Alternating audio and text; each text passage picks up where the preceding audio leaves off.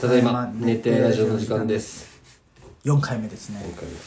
早いもんで早いねうんもう11月10日よお前9日かその話してなかったね11月9日って何かあったな優吾いや優吾とかの誕生日俺のお父さんの誕生日かもしれない今日マジいでやそれなんかあったなで思い出すことじゃないんだよそれいや今日だったかな意外とえ親の誕生日しっかり覚えてるまあ父さん救急母さんは俺の1ヶ月後11月6日じゃけん覚えやすいんよあーなるほどね救急と11月俺6日ね、まあ、母さんは多分12月22か23、家族ぐらいは覚えてるよ俺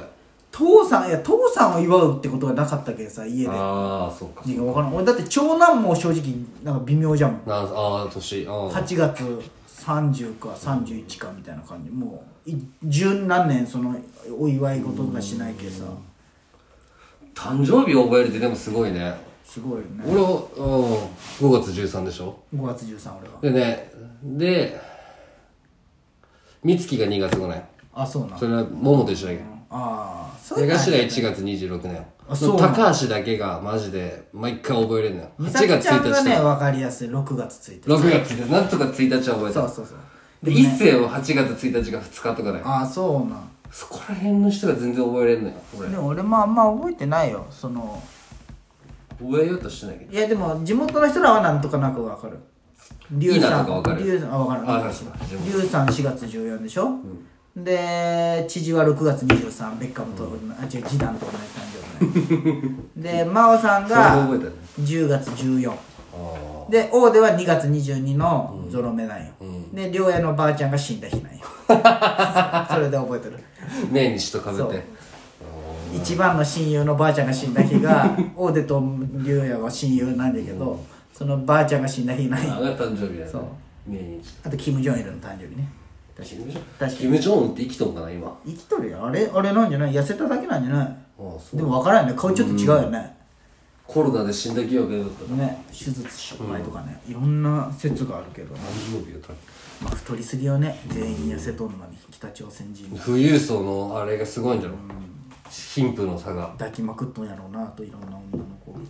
まあねいけるじゃろうねその宗教みたいな感じじゃないそうそうお布施とか言ってまあこ王様じゃんだって、う稲の誕生日わかる当ててみてよ知らんよ誕生日当てクイズやろ当てても嬉しく ないプーさんやプーさんヒントそれで覚えれるんよプ稲ーはさん分からんプーさんプーさんがが好きなものは蜂蜜そうそうそう8月3日違う8月3日だね 30? 英語で言プーさうんと分からん英語で言うと蜂蜜を蜂蜜を英語で言ったら蜂蜜って何だったっけ英語えーとちょもう出てこは、は、はから始まる。ハチハニーそう。 8月で2日はハニーとプーさんを買って、そして。ハニーハニーさん8正解。それは月23ちょそっと長 いよ8月う。いや、イラ23はずっとそれで俺に言ったけど、俺はもうそれめっちゃ覚えてる。なるほどね、でもそういうの大事よねそういううん印語呂合象わ、せ印象付けとかって大事よね、確かにで、ツッキー以外わからんな、あと。じゅあ、レンもわかるわ。10月だけ。でも、あとわからんな。あと誰宮地も知らんしなゆう、ゆうごとかってなんかそうの、わユーゴはね11月の初めとかで。 12月の6だった気がするなんか、ランちゃんとかと一緒で、あそうそうそう俺は目立たんみたいな音で冬だった気がするんよね誕生日懐かしい買いよったなタンプレそうだな、みんなに通ったね。買いよったね懐かしいサッカー部とか俺もう昔のツイッター今は残ってるのか知らんけどマヨネーズみんながめっちゃ買った写真がだねほ増田朝日でさたまにさあー検索したら出てくるのよその昔のすんなそんな検索 何を検索 したんや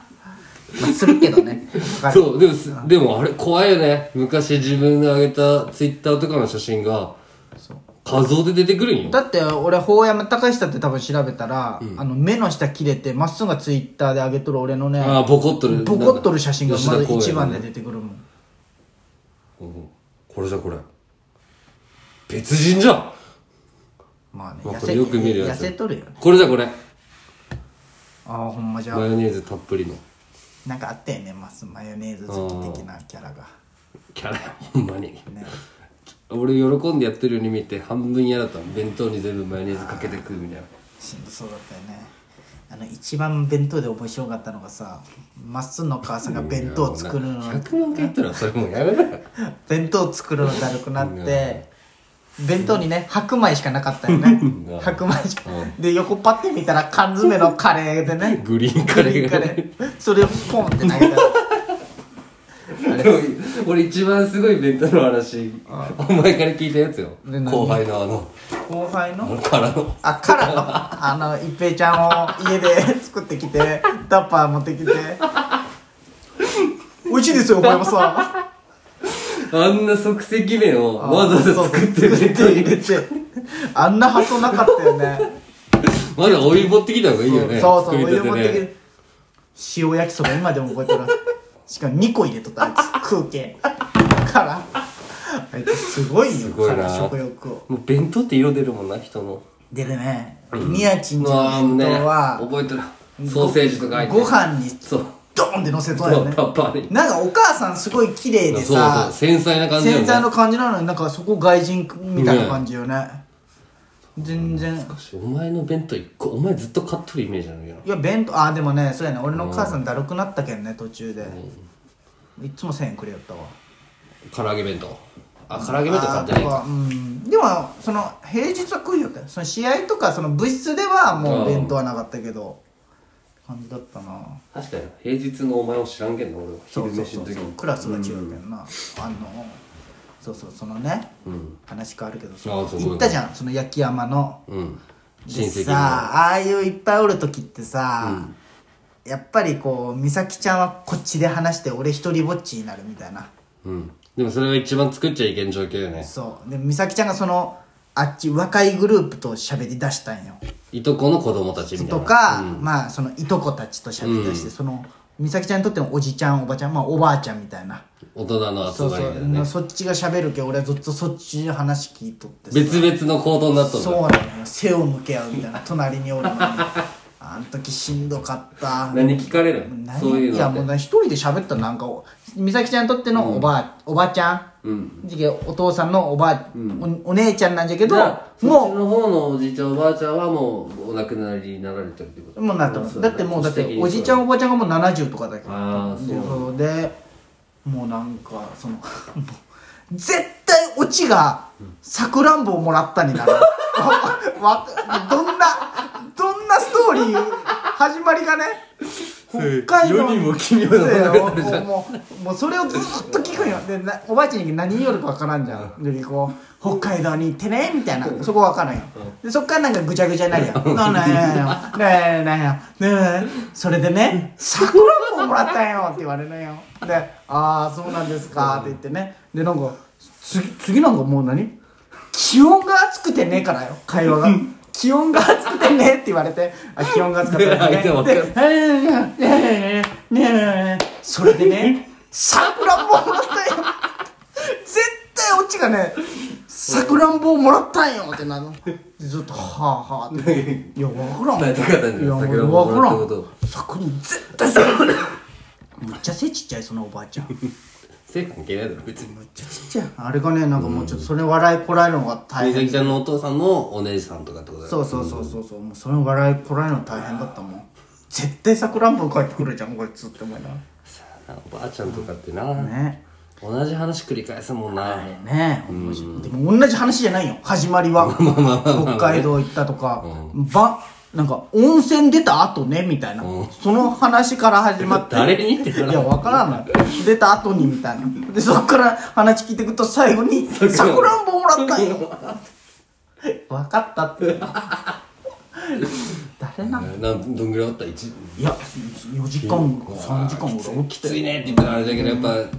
ぱ、あれじゃねでもねやっぱこう美咲ちゃんの親戚とかもあっとあのあっち側美咲ちゃんのお母さん側とかもあっとるけ、いややっぱちょっと慣れてるねそのうんそういう親戚の集まりにねそうそうそうそうそうでポップさは違うんでしょああちょっとこっちが賢かったねあーなんかこうみんなちゃんとなんかこう、頭の年齢層が高いけど、うんなんかこうそうそうそう政治の話と全か然違ううんそうやねその話するんだで家どこなみたいな美咲ちゃんのいとこのまあもう40ぐらいの子供が高校生とか大学生なんだけど、あ海田町のあっこなんですみたいな、で焼き山じゃけ結構海田町がなんか都会感覚があるらしいんよなんかあうあんいいとこじゃん広島行く途中の道だもんねああっこみたいな感じで終わると思っとるのがもう Google マップでその場所まで知ったあここみたいな そんな興味あるんだ分かったとてじゃん分かったとって、うんまあでもなんかあったら来るんすだごいよねあれねでもよかったよまあでも愛されとんじゃね親戚たちにはそうやね、まあ、美咲とも久々に会ったって言ったけどね、でけもうでけ正月会いたい集まりたいねとか言ったっけ、そっちも行ってあっちも行って美咲一ちゃん家応挨拶でも美咲ちゃんの父さんはなんかそのおばおお兄ちゃんと喧嘩しとるけ、あんま会いたがらんらしいよ、うーんでけそこどうなるのかな、まあその身内でもそんな感じなんだしっかりせえやと思うよ何歳美咲ちゃんの父さん、61か60ぐらいああでも怖いその年の兄弟喧嘩怖いねいやいや昔にね、はいでそこはまあそこまではあれないなたとかお兄ちゃんが多分もう70ぐらいやろ多分、許してやれよ、70代まあ、でもな喧嘩内容は知らんよ、話変わるけどだって69歳の人が昨日新幹線に火つけてたよああそうやねなんかね69よもうただただ入りたかったんかね知らん勝手に死んでくれってなるよなあの一人やったらみんなやるじゃんすごいねなんとかの真似をしたとかさそうだねでもニュースせんといけんけどそのニュースがそうねのするけん行動を促みんなすねっていう不思議な現象が起きとるよね、ダメよもう世の中日本はも日本ダメうまあまあそうダメじゃないけどそのなんかこう何、少数派ばっかの意見が強くなっとるじゃん少数多数か少数かは知らんけどやっぱ少数派しか言わんじゃんまあねこれがおかしいとか別に大半はどうでもいいじゃんニュースとか見ても、なんもよだって太田が叩かれてるじゃん選挙特番であああそうやねれも別にさ、まあ政治家は怒るかもしれんけど、その森友とか関係ないことを選挙の日に聞かれとるけんねでも別に一般人からしたら何にもないじゃん、まあね絶対ラジオ